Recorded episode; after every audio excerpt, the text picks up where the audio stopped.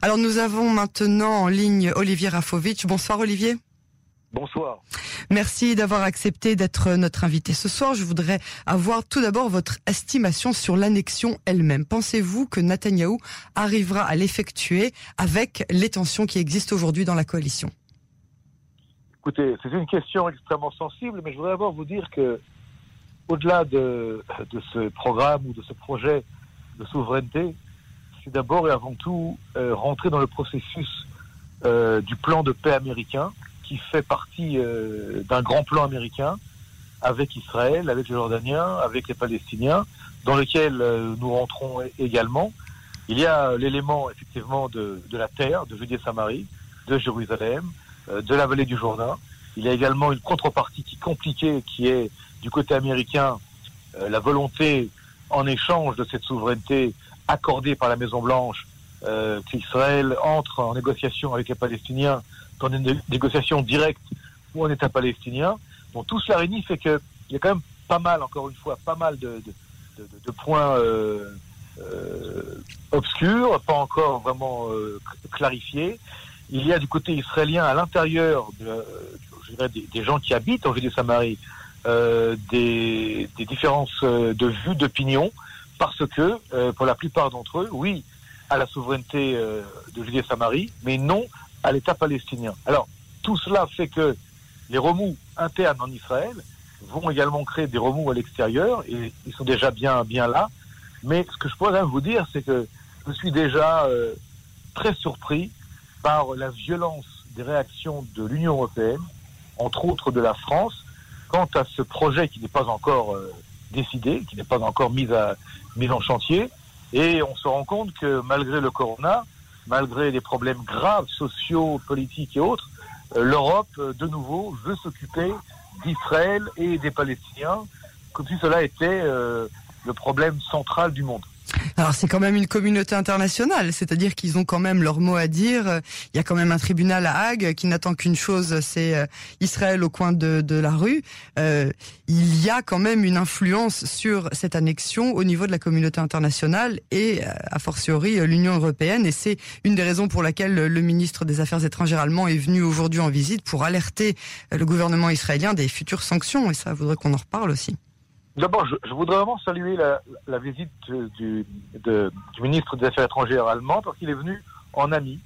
Il est venu en ami. Euh, les discussions ont été extrêmement, euh, je dirais, claires et, et amicales euh, avec Ashkenazi, avec Gantz, avec Netanyahu. Je crois qu'il va donc rencontrer demain le, le, le, roi de Jordanie, mais également s'entretenir par téléphone ou par Zoom, je crois, avec Mahmoud Abbas. Mais il n'est pas venu pour pour critiquer, il est venu pour euh, discuter. Avertir. Peut-être avertir. En tout cas, le ton de sa voix, le ton du discours n'était pas un ton, je dirais, inamical. Ce n'est pas le cas aujourd'hui du côté de la France, où la France et d'autres pays euh, en Europe, l'Espagne aussi, euh, la Belgique. De, de, la Belgique, tout à fait, essaient véritablement d'instaurer un ton, je dirais presque euh, face à un ennemi, alors, alors qu'Israël est un allié de l'Europe. Un allié de l'Europe, un, un ami, une démocratie, la seule dans cette région-là, et euh, les critiques acerbes aujourd'hui, pour moi, donnent l'impression qu'elles sont là pour essayer de calmer la rue, la rue parisienne, la rue bruxelloise, la rue euh, madrilène, parce que les tensions sociales, économiques, surtout sur fond de, de, de Covid-19, font que de nouveau, on cherche un bouc émissaire, un bouc émissaire à l'extérieur pour, entre guillemets, calmer euh, ce qui se passe en Europe. Une Europe qui a quand même été extrêmement touchée par une mauvaise gestion de ce problème. Et je crois, encore une fois, si vous me permettez, au lieu de s'occuper de ce qui se passe ici, chez nous, ce serait pas mal que l'Europe s'occupe de ce qui se passe chez eux. Alors, en termes de Covid-19, euh, beaucoup de pays européens ont salué euh, la gestion euh, de la crise sanitaire en Israël. Mais là, si on parle de politique, on est dans un tout autre, dans un tout autre contexte. Donc, savez, je, je me fais pas non plus l'avocat du diable. J'essaie juste, non, en fait, de, de centrer. Non, je vais juste vous, juste vous donner un, un, un, un élément de réflexion. Euh, ce qui s'est passé en Crimée, lorsque la Russie, n'est-ce pas, est entrée en Crimée, en fait, a, a pris euh, la Crimée euh, à l'Ukraine. Vous entendez euh, beaucoup de réactions par rapport à la Crimée? Vous entendez beaucoup de réactions de l'Union européenne par rapport à la Crimée? Alors, il y a effectivement ici et là, mais vous voyez des gens sortir dans la rue. Les gens sortiront dans la rue contre Israël. Les gens ne sortent pas dans la rue contre la Russie lorsqu'elle annexe, entre guillemets, et de manière brutale, euh, la Crimée ukrainienne. Parce qu'il y a ici deux poids et deux mesures, deux mesures. Et de nouveau, on se rend compte que la réunion des, des, la réunion des intérêts qui devrait avoir lieu entre l'Europe occidentale et Israël, quelque part, cette réunion d'intérêts et cette amitié qui devrait vraiment exister est, est très fragile. Et dès qu'il s'agit des Palestiniens, dès qu'il s'agit de, de nouveau de remettre Israël euh, de manière critique et de manière critique brutale, eh bien ça se fait pratiquement naturellement.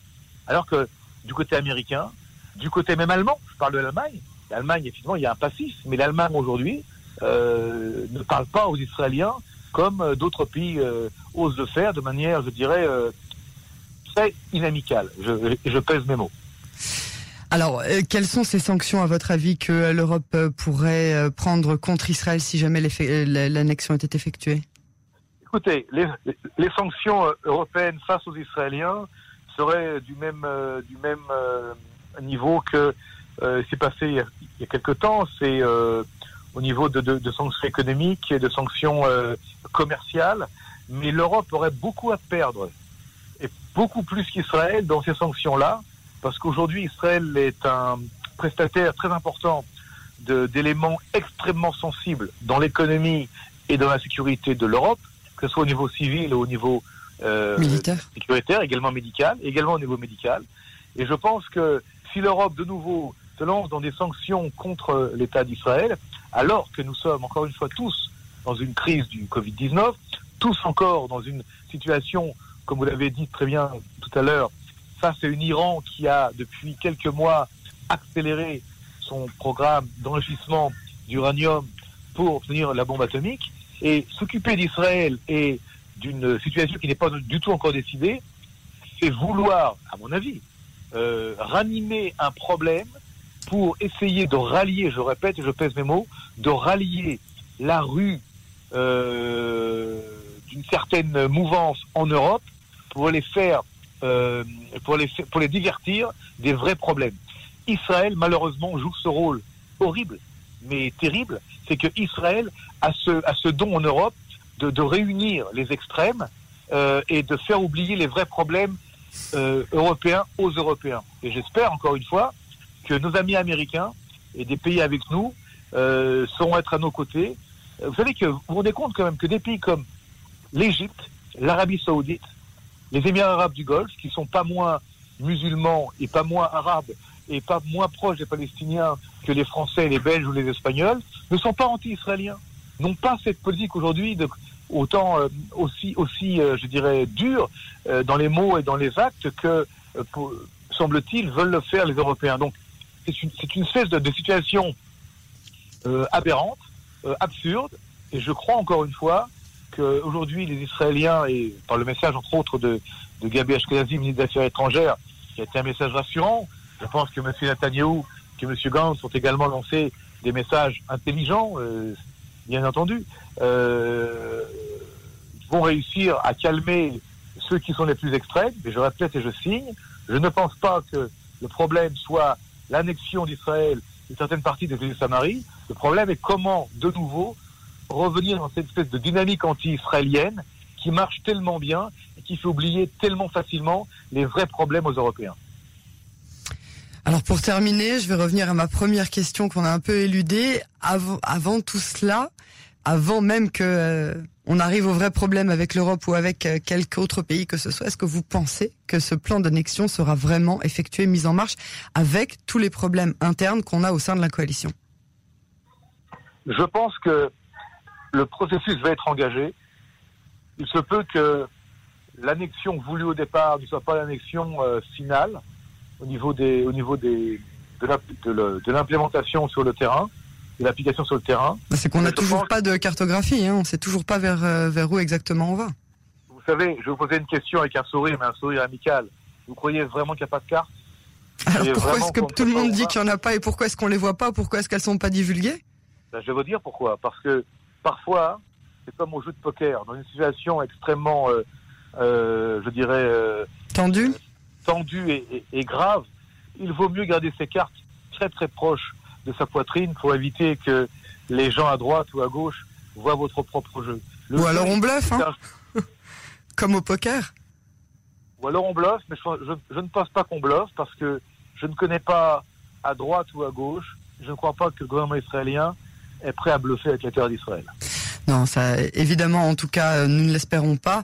Euh, Olivier Rafovitch, merci beaucoup pour votre intervention ce soir. Et puis, on vous dit à très très bientôt sur les ondes de À Cannes. très bientôt et merci. Et encore une fois, vous avez raison. C'est un sujet très sensible qu'il va falloir suivre de manière, euh, je dirais, presque quotidienne. Absolument. Merci pour tout, Emmanuel- euh, Olivier. À très bientôt. Au revoir.